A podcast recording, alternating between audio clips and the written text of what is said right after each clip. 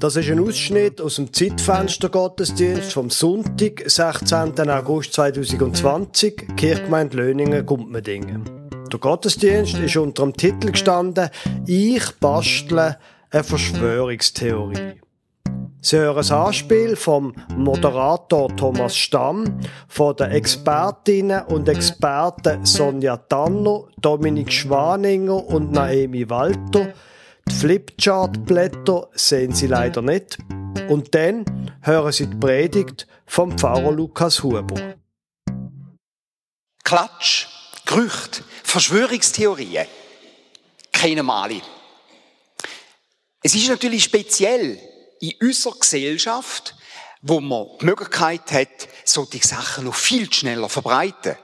Also mit elektronischen Medien, mit Facebook, mit Twitter geht das wahnsinnig schnell. Und das beschäftigt uns. Viele von uns treibt das um. Es geht uns zu denken. Und da haben wir das Gefühl gehabt, da müssen wir jetzt den Spieß umdrehen. Mit drin stehen, statt einfach nur nebenbei nebendran verschreckt reagieren.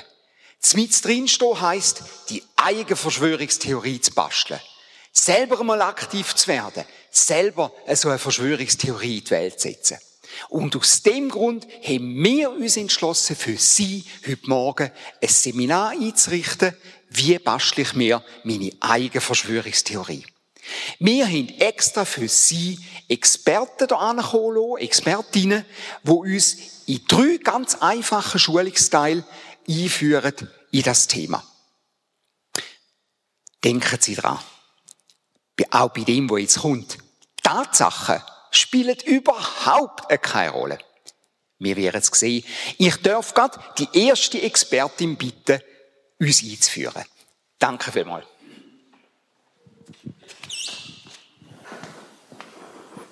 Vielen Dank, Herr Stamm, für die Einladung. Ich zeige euch gerne den ersten Schritt für eine Verschwörungstheorie. Also zum Anfang braucht es eine gute Einführung, quasi einen Aufhänger. Und ich könnte mir jetzt vorstellen, ihr seid noch nicht so geübt im Verbreiten von Verschwörungstheorien und würdet darum anfangen mit ich habe schon gehört das. Oder man hat gehört das. Aber da kann ich nur den Kopf schütteln und sagen, das ist schwach. Wirklich schwach. Bereits eine deutliche Steigerung ist, wenn der anfängt mit, viele haben gesagt, das. Oder vielleicht lokal bezogen, im Dorf ist ja allgemein schon bekannt, das. Und dann bei dem ja allgemein schon bekannt, dann nicken. Aber so heftig nicken, dass euer vis-à-vis automatisch mitnickt als Bestätigung. Klar, wer will das nicht auch schon gehört haben? Das ist schon nicht schlecht. Aber es braucht schon noch etwas Stärkeres. Es muss etwas Prägnanz an. Eine gute Verschwörungstheorie fängt an mit man hat kürzlich herausgefunden. Vielleicht wird ihr es ein bisschen von der wissenschaftlichen Seite beleuchten und dann sagen der Forscher haben kürzlich herausgefunden, das. Also, mein Favorit ist immer noch der hier. Es ist bewiesen worden, dass. Euch wird jetzt wahrscheinlich das Beweisen auch gerade ins Auge springen und Fragezeichen auslösen. Aber ihr mögt euch erinnern, was der Herr Stamm am Anfang gesagt hat. Tatsachen spielen überhaupt keine Rolle. Weil egal, welchen Aufhänger das ihr braucht, er wird sowieso nie nachher kontrolliert. Und darum kann ich euch einfach nur ermutigen, braucht einen starken Aufhänger für eure Verschwörungstheorie. Für den zweiten Schritt gebe ich das Wort gerne Herrn Schwanninger weiter.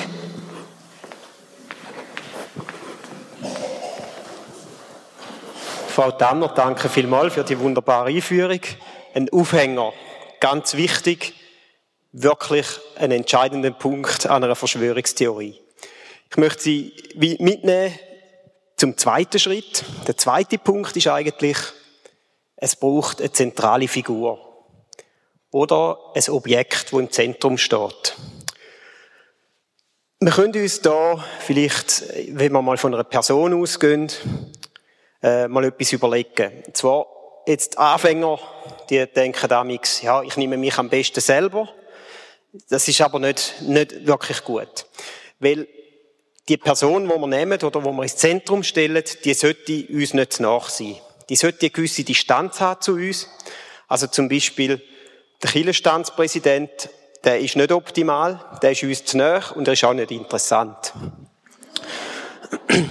ähm, es muss jemand sein, der so eine gewisse Faszination hat, wo ja, vielleicht einen gewissen Bekanntheitsgrad hat. Ähm, ich habe hier ein paar Protagonisten aus der, aus, äh, ja, aus der Gegenwart aufgeschrieben. Zum Beispiel der amerikanische Präsident. Dann der Bill Gates könnte man nehmen. Äh, der Jeff Bezos, der Elon Musk. Das sind alles so ein bisschen Figuren aus der heutigen Zeit, die bekannt sind, wo wir aber, also die meisten von uns wahrscheinlich nicht einen persönlichen Kontakt haben zu denen. Also die haben eine gewisse Distanz, üben eine gewisse Faszination aus. Also Personen, die ja so ein bisschen unfassbar, unnahbar sind, eignet sich sehr gut. Aus historischer Sicht könnte man auch Menschengruppen oder Minderheiten äh, herbeiziehen.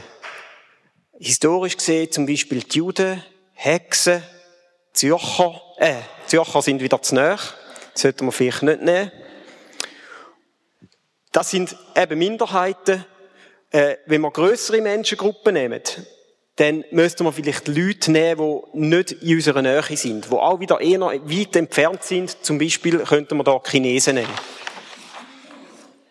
Die eignen sich auch sehr gut. Weiter gibt's noch so Sachen, die uns vielleicht auch so ein bisschen hm, wie soll ich sagen, nicht so sympathisch sind, zum Teil mehr, zum Teil weniger, oder wo allgemein vielleicht nicht so einen guten Ruf haben. Wir können zum Beispiel sagen, ja, Politiker äh, oder äh, Regierung könnte man auch herbeiziehen, um so eine Verschwörungstheorie äh, aufzuziehen. Ich möchte noch mal kurz zusammenfassen. Also was sich sehr gut eignet, also zum einen mal ein Objekt oder eine Person, die in der Mitte steht, wo man könnte sagen, ja, das nehmen wir. Sie dürfen uns aber nicht zu nahe sein. Sie sollten eine gewisse Faszination ausüben. Ähm, es können Menschengruppen sein. Kleine Gruppen eher. Wenn es eine größere Gruppe ist, sollte sie eher nicht zu nahe von uns sein, sollte ein bisschen weiter weg sein, wie jetzt eben zum Beispiel Chinesen. Ich möchte für den dritten wichtigen Aspekt in dieser Schulung äh, das Wort weitergeben an Frau Walter. Sie wird uns da noch weitere Ausführungen geben. Danke, Herr Schwaninger. Ich wiederhole nochmal schnell, was Frau Tanner gesagt hat. Wir brauchen einen starken Aufhänger. Wir brauchen eine schuldige Person, Personengruppe. Und was ich Ihnen jetzt noch vorstellen darf, ist der eigentliche Kern von einer Verschwörungstheorie. Eine Geschichte, ein Plan möglichst skandalös. Es muss überhaupt nicht den Tatsachen entsprechen, weil die meisten überprüfen es ja sowieso nicht.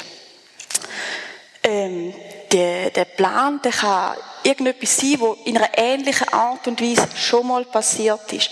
Nicht unbedingt uns, sonst irgendeiner Person, einem Volk. Äh, zum Beispiel, ah, die wollen uns unterdrücken oder unsere Freiheit berauben oder ähm, wir stehen kurz vor einem Handelskrieg. Oder wie wir sowieso gerade bei den Chinesen sind. Die wollen uns mit 5G gefügig machen. Und dann, wie wir es schon gehört haben, fest nicken, ganz fest nicken. Und wenn sie jemals darauf angesprochen werden, eben zuerst nicken, ein möglichst schlaues Gesicht machen, am besten die vor dem Spiegel üben und sagen, ja, gell, Sie. Also Tatsachen sind manchmal komischer als jede erfundene Geschichte.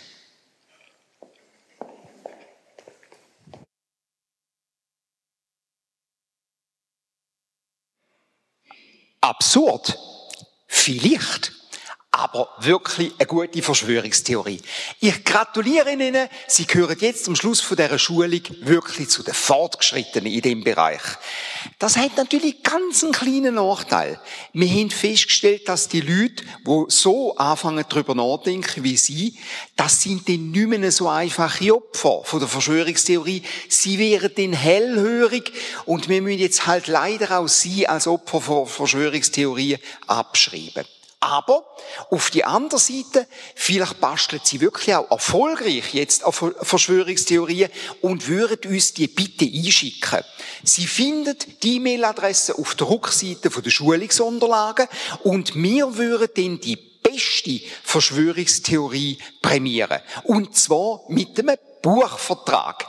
Einfach wir gehen dann raus als Buch, ihre Erfindung, ähm, unter dem Titel Tatsachen, die Sie noch nicht gewusst haben. Und mir garantiert Ihnen eine wirklich gute Verbreitung. Das Buch wird eine Auflage haben von mindestens einer Million. Danke vielmals. Liebe Gemeinde, wie Verschwörungstheorien funktionieren, haben Sie jetzt gerade gelernt. Es ist interessant, dass die Strukturen tatsächlich eine Art immer ähnlich sind. Und sie sind, wenn man so anschaut, schon ein bisschen wirr.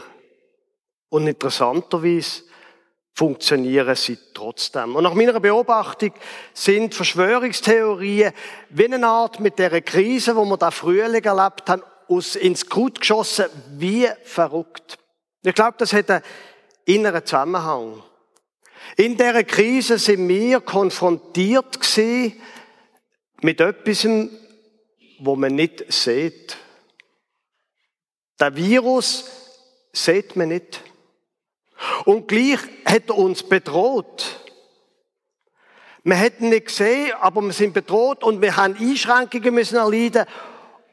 Und dann haben viele Menschen gedacht, ja, so eine Verschwörungstheorie. Und ich glaube, es liegt daran, dass das, was wir erlebt haben, vielen Menschen Angst gemacht hat. Also, mir zum Beispiel. Ich habe Angst gehabt. Und Sie kennen das wahrscheinlich aus anderen Zusammenhängen. Wenn man Angst hat, wenn man der Angst kann einen Namen geben kann, wird sie kleiner.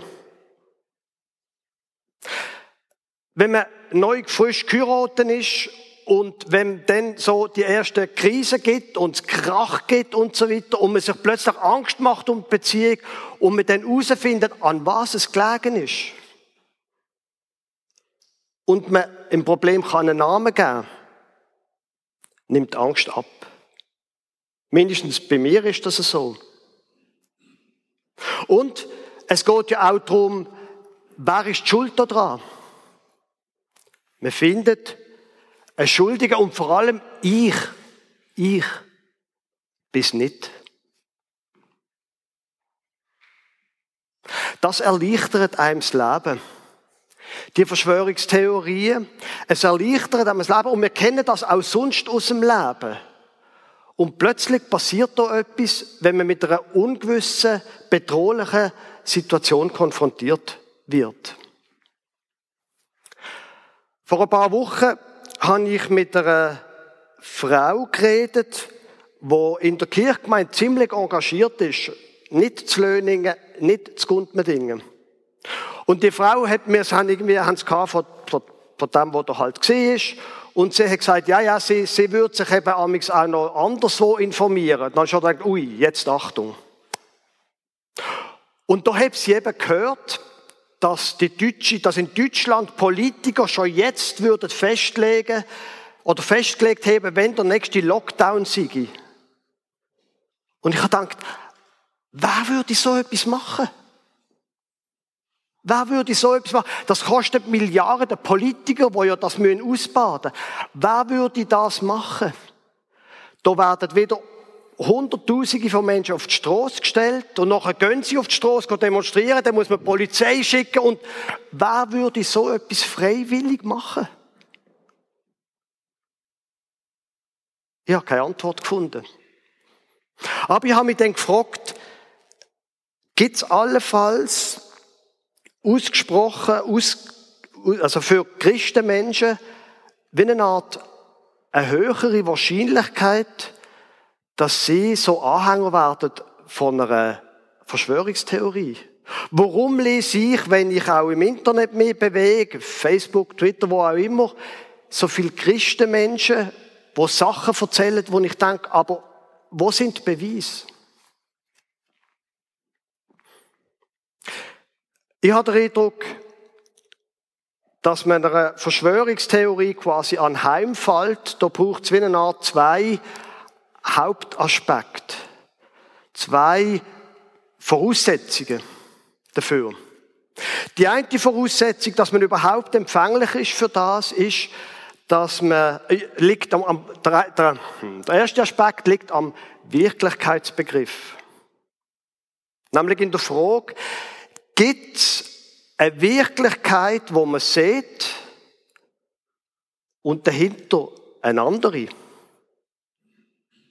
Also, wir sehen ja, und wir haben das ja gehört, gesehen am Fernsehen oder gelesen in der Zeitung, dass der Bundesrat beschließt, die Läden müssen zumachen, Beizen müssen zumachen, Kirchen dürfen sich nicht mehr treffen. Das hat man ja gesehen. Und die Frage ist jetzt, steht hinter dran etwas anderes? Wo nicht gesagt wird und wo man nicht sieht. Gibt es eine sichtbare Wirklichkeit und eine unsichtbare Wirklichkeit? Wenn man nicht an die unsichtbare Wirklichkeit denkt, dann wird man auch sagen, das ist alles Quatsch. Hm. Und jetzt ausgerechnet bei dem Punkt, das wird jetzt vielleicht ein bisschen anstrengend, ausgerechnet bei dem Punkt müsste man doch, wenn man die Bibel so ein bisschen liest, sagen, ja doch, es gibt schon wie eine Art eine vielschichtige Wirklichkeit. Das ist nicht alles so eindimensional. Ein Beispiel dafür. Ums Jahr ähm, 1000 vor Christus ist der Prophet Samuel geschickt worden, um einen neuen König zu suchen. Der erste König, den er gesalbt hat, der Saul, das ist ein Reinfall gewesen. Und Gott sagt jetzt in Samuel, suche einen neuen König, einen besseren König. Gang ins Haus vom ähm, Elia, Entschuldigung, rasch. Jetzt habe ich gerade, muss ich nochmal das ankriegen. Nein, genau. Gang ins Haus vom Isai, in die Familie vom Isai und such dort, also tu dort einen von seinen Söhnen ähm, als neuer König salben. Und er geht dort an. Und der erste, der älteste Sohn kommt dann als erstes führen, der Eliab. Ein großer, attraktiver, starker Mann. Und der Samuel sagt, wow, das ist ein und will schon. Und dann sagt dem Gott Folgendes. Aber der Herr sprach zu Samuel, sieh nicht an sein Aussehen und seinen hohen Wuchs, ich habe ihn verworfen. Denn es ist nicht so, wie ein Mensch es sieht. Ein Mensch sieht, was vor Augen ist, der Herr aber sieht das Herz an. Da gibt's eine Wirklichkeit hinter der Wirklichkeit, offensichtlich. Ein anderes Beispiel. 150 Jahre später, ähm, der David ist ein guter König gewesen, hat sein Königtum ähm, befestigt, ist ein großartiges Reich gesehen. Nach ihm ist der Salomo gekommen. Nach ihm haben sich die Stämme aufgetrennt. Es hat wie eine Art Bürgerkrieg gegeben. Das Nordreich mit der Hauptstadt Samaria und das Südreich Juda mit Jerusalem als Hauptstadt. Und es ist ein anderer Prophet gewesen, logischerweise 150 Jahre später, der Elisa. Und dann ist einmal ein anderer König, nämlich der von Aram, ist gekommen und hat Samaria einnehmen. Hat es aber nicht können, weil der König von Israel hat immer gewusst, wo die Fallen liegen. Und der König von Aram hat gefragt, was ist denn da los? Verrotet uns ein? Und irgendjemand hat zu ihm gesagt, nein, nein, weißt du, der in Samaria, da, der hat eben einen Prophet, der ihm alles verrotet. Also schickt der König von Aram sein ganze Heer zum der Prophet gefangen zu nehmen. Jetzt weiß ich nicht, wie es ihnen würde gehen. Sie wären Prophet und sie haben noch einen Diener.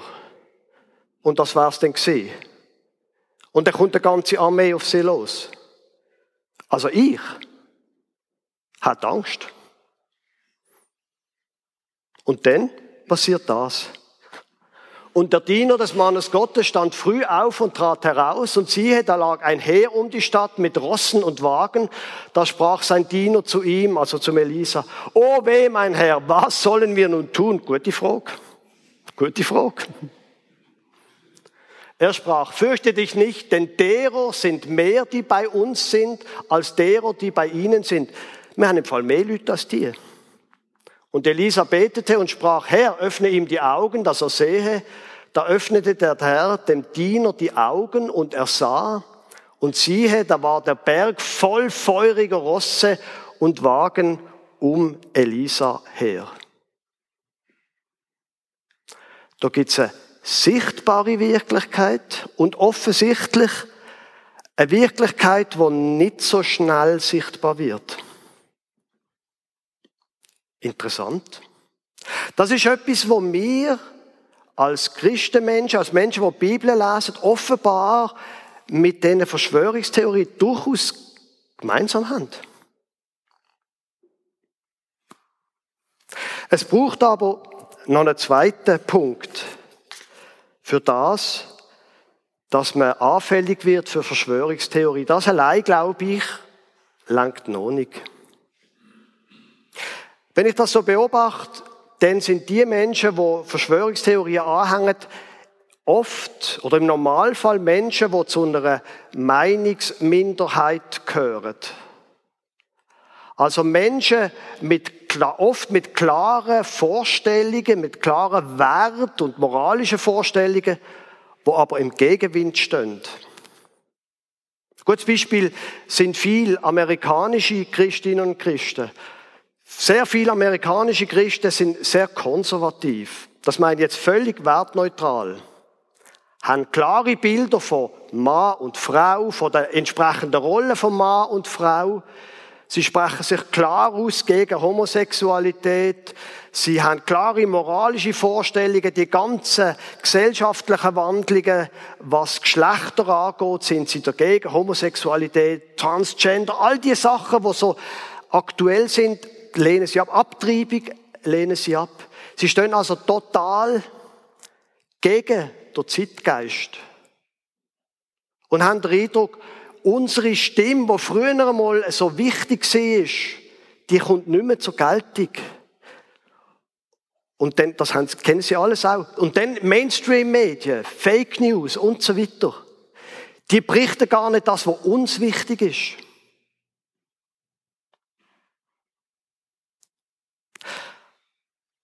Verschwörungstheorien sind eine Technik, um mit der eigenen Ohnmacht umzugehen. Meine Stimme wird nicht gehört in der Gesellschaft. Ich kann keinen gesellschaftlichen Einfluss ausüben. Aber, Achtung, Ohnmacht. Ich weiß mehr als Mainstream-Medien. Ich tue mich ermächtigen, indem ich zwar gesellschaftlich ohnmächtig bin, aber ich habe den Durchblick. Ich bin eigentlich viel mächtiger als das, was alle erzählen. Also Verschwörungstheorien haben sehr viel mit Macht und mit Ohnmacht zu tun. Weil Ohnmacht auszuhalten, ist schwierig.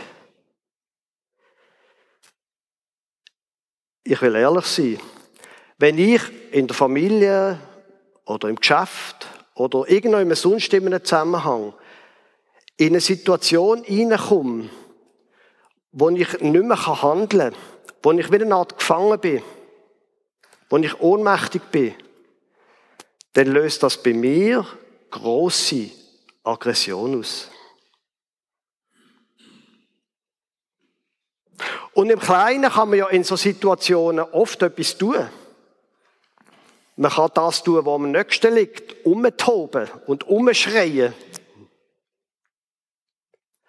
Im Großen ist das schwierig. Wir können nicht zu der Waffe greifen. Das ist keine gute Idee. Ein leichter Ausweg hingegen ist zu sagen, ich drülle das Thema von Macht und Ohnmacht um. Ich habe Macht, indem ich mehr weiß als die anderen.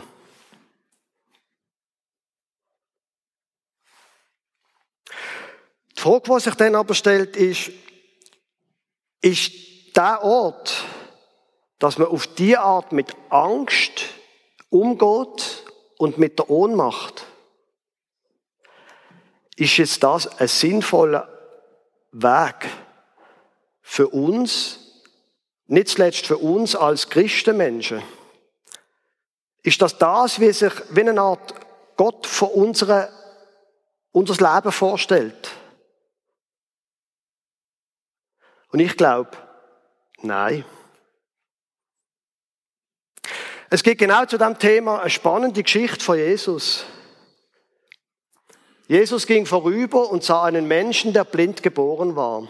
Und seine Jünger fragten ihn und sprachen, Rabbi, wer hat gesündigt, dieser oder seine Eltern, dass er blind geboren ist? Da geht es um Mitleid mit jemandem, wo blind ist und wo die Jünger nicht helfen können. Thema Ohnmacht. Ohnmacht. Wer ist jetzt schuld? Er oder seine Eltern? Die Wirklichkeit, wo man nicht sieht. Kennen die offenbar auch das Thema? Jesus antwortete, es hat weder dieser gesündigt noch seine Eltern, sondern es sollen die Werke Gottes offenbar werden an ihm. Nein. Keine Verschwörungstheorie, meine Freunde. Nein. Ihr könnt das schon so deuten. Macht es nicht. Macht es nicht. Lasst sein. Es geht nicht um das, um Macht und Ohnmacht oder beziehungsweise um Ohnmacht, wo es zu einer heimlichen Macht wird, sondern es soll an ihm die Macht von Gott soll wirksam werden. Wir müssen die Werke dessen wirken, der mich gesandt hat, solange es Tag ist. Es kommt die Nacht, da niemand wirken kann. Wieder Ohnmacht.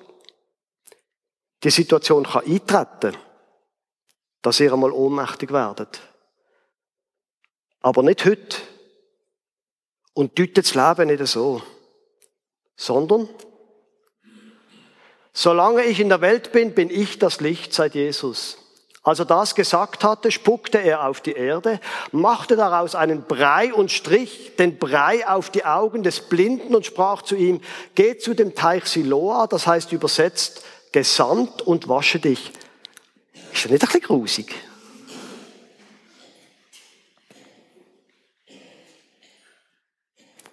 Aber sehen Sie, was Jesus macht? Er macht etwas. Und er holt den Blinde aus der Ohnmacht raus, weil er ihn ausschickt. Er tut ihn nicht dort heilen, passiv, sondern er setzt ihn in Aktion. Gang zu dem Teich und wasch dich aus der Ohnmacht zum Handeln. Da ging er hin und wusch sich und kam sehend wieder. Wenn ich die Bibel richtig verstand, dann will sie nicht, dass wir in dem, an dem Ort von der Angst und von der Ohnmacht bleiben. Jetzt haben wir trotzdem Angst.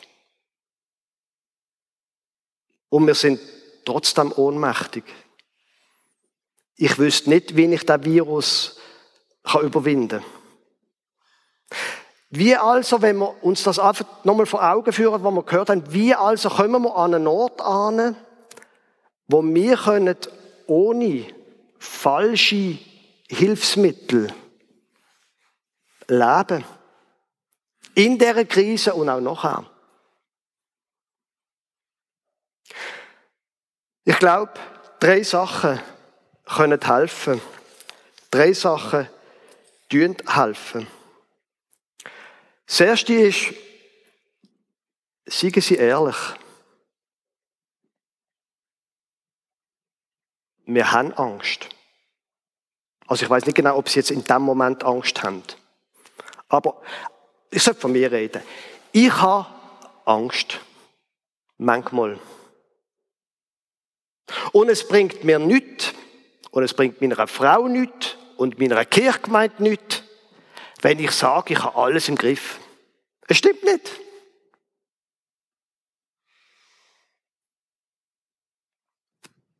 Ein Psalmvers. In der Angst rief ich den Herrn an, und der Herr erhörte mich und tröstete mich. Das wäre die Antwort von der Bibel. Zu Gott gehen. Man kann auch zu anderen Menschen gehen. Es schadet nicht, wenn man es zugibt, dass man Angst hat. Zu Gott gehen und Angst bei ihm deponieren. Und dann hoffen und sich darauf verlassen, dass der zweite Teil auch stimmt. Dass Gott uns aus der Angst rettet. Vielleicht nicht aus der Situation. Wenn man eine Stelle verloren hat oder sonst jemanden verloren hat, der kommt dann vielleicht nicht zurück. Aus der Angst sich retten lassen. Das Zweite ist, nicht nur zu Gott gehen. Ich glaube, es ist gut, wenn wir mit anderen Kontakt haben. Es ist ja etwas Merkwürdiges, dass die ganzen Verschwörungstheorien in dem komischen Netz vorkommen, wo wir Computer oder Telefon dafür brauchen. Und dass viele von diesen Menschen, die dort mit diesen Sachen kommen, dass man den Eindruck hat, die haben, glaube ich, keine anderen Hobbys und keine anderen Menschen. Mit Menschen unterwegs sein hilft übrigens überhaupt beim Umgang mit Angst und mit Ohnmacht. Mit Menschen zusammen sein, sich nicht von der Angst in die Einsamkeit treiben. Darum macht mir der Ausdruck Social Distancing so aggressiv. Sie kennen den Ausdruck noch vom Frühling? Nein, niemals. Natürlich sollen wir körperliche Distanz haben, aber niemals soziale Distanz. Auf keinen Fall. Es gibt ja Telefon. Ja, heute kann man sich auch wieder treffen. Kontakt mit anderen Menschen. Und noch etwas Drittes. Und für das müssen Sie mal da schauen. Das Lamm da oben, das ist ein Bild, wo ein Bild aus der Offenbarung aufnimmt. Das Bild vom Lamm, wo die sieben Siegel von der Geheimnis von der Offenbarung bricht. Und das Lamm ist ein Bild von Christus, wo regiert. Thema Macht und Ohnmacht. Es regiert keine andere Macht auf der Welt als Gott. Drum das Lamm. Aber es ist nicht ein König, ein militärischer, gewalttätiger, sondern es ist das Lamm, das sein Leben gegeben hat für uns. Ich kann Ihnen das jetzt nicht alles, sonst wird die Predigt ewig. Sie müssen mir das jetzt einfach glauben, oder ich kann es Ihnen nachher erklären. Es ist der, der sein Leben gegeben hat, der Christus, der zum Lamm worden ist für uns. Der, der aber als Lamm wird regieren.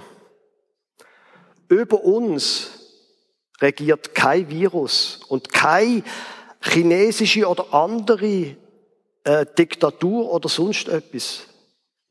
Kein Virus, keine Regierung, es herrscht Gott.